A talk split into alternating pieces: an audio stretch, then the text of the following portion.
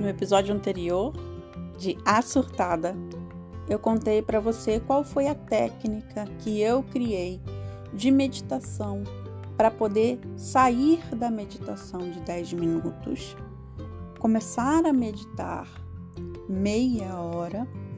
Contei o passo a passo de 10, 20, 25 e 30 minutos. Então, se você não ouviu o episódio passado, pausa aqui e volta lá, porque hoje eu vou contar o resultado desse processo de meditação, onde eu apliquei também algumas técnicas de hipnose e consegui me enxergar numa outra vida. Em meditação, eu me vi um indígena nativo norte-americano pisando num solo laranja no deserto, vestindo um tocado de urso, um tocado sagrado. Mas eu já falei demais e vou deixar você ouvir então esse nosso novo episódio sobre essa minha surtada da quarentena.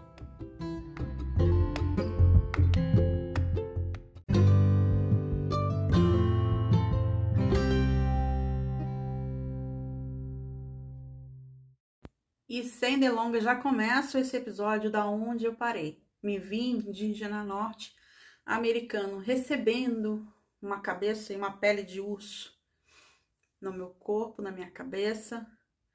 Me vi sentado num chão laranja, pegando uma areia laranja que escoava entre os meus dedos.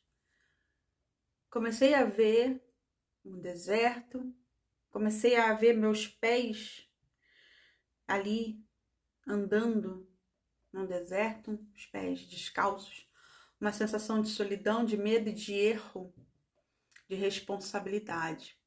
Comecei a ver que cometi um erro, que eu escolhi algo que condenou alguém por minha decisão, por minhas palavras. Não sei me aprofundar nisso, mas isso me fez buscar mais respostas sobre tribos nativo-americanas. Eu só vi esse movimento. E a partir daí eu comecei uma nova busca e descobri o xamanismo, que muitas pessoas acham que é religião, mas na verdade é uma forma de viver, é um estilo de vida, onde se conecta com a natureza para obter respostas pessoais suas, dos lugares, do tempo, do clima, para receber respostas do Criador, né, do Grande Espírito, como falam as pessoas de tradição xamânica.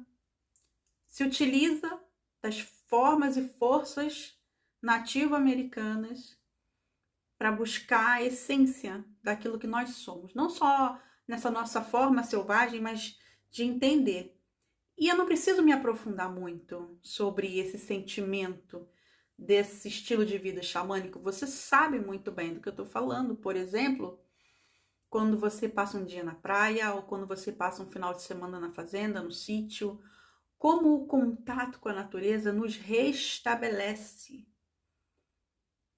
E é a possibilidade de viver com esse restabelecimento, com essa força diariamente. É não mais olhar para uma borboleta, uma abelha, um solo, uma grama como um pedaço do planeta, mas sim entender que o planeta, e isso mudou toda a minha vida. Entender que esse planeta também é um ser vivo, como eu sou um ser vivo. Que eu aprendi na escola que a gente morava no planeta Terra e que o planeta Terra estava ali me servindo como casa, mas é completamente desconectado de que eu sou parte da vida na Terra. E eu já vi a Monja Coen falando isso milhares de vezes, então não é um blá blá blá de indígena, não é um blá blá blá de riponga, não é um blá blá blá de hipster. É aquilo de dentro da essência que fala mais alto do que a vida que a gente quer ter. A vida que a gente quer levar de sonhos que as pessoas querem que a gente sonhe. As pessoas, a sociedade, a religião, seja lá qual for. O dogma, a sociedade, a comunidade, a família,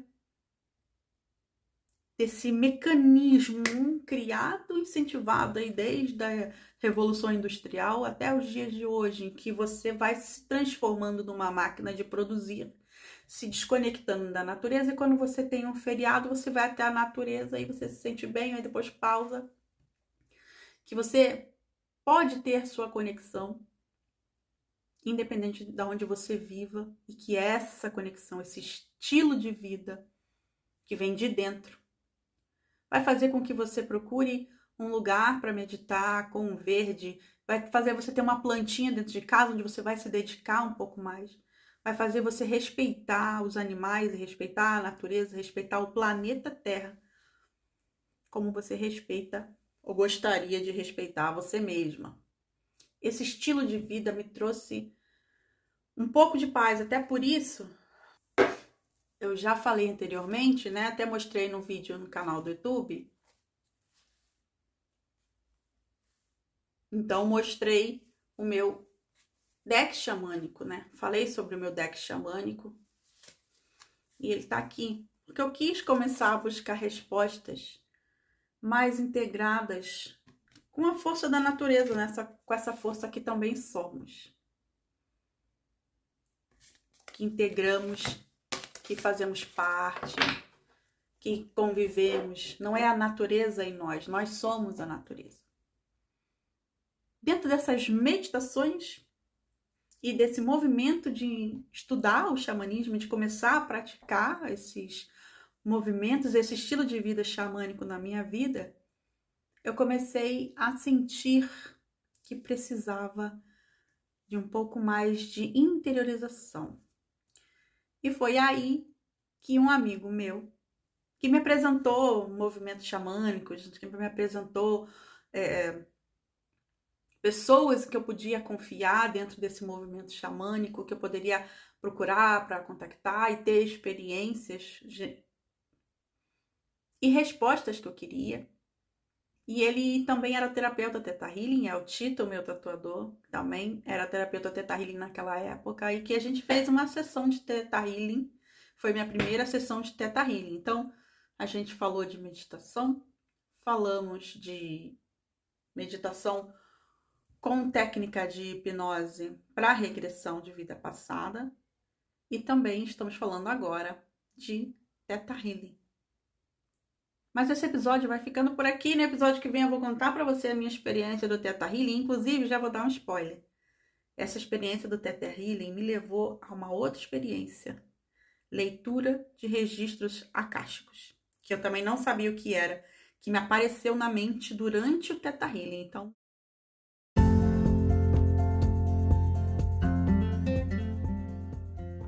essa surtada vai ficando por aqui. Se você gostou do episódio, não esqueça de dar as cinco estrelas, tanto no Spotify quanto no Apple Podcast. Você pode avaliar e me mostrar, me dizer o quanto você está curtindo, está comigo nessa minha jornada de autoconhecimento, desse despertar. Se você quer me acompanhar nas redes sociais, arroba seja seu maior projeto em todas as redes sociais. Eu sou Silvia Knipe sua terapeuta, sua amiga e irmã de despertar. Um beijo para você e até o próximo episódio. Até a próxima surtada.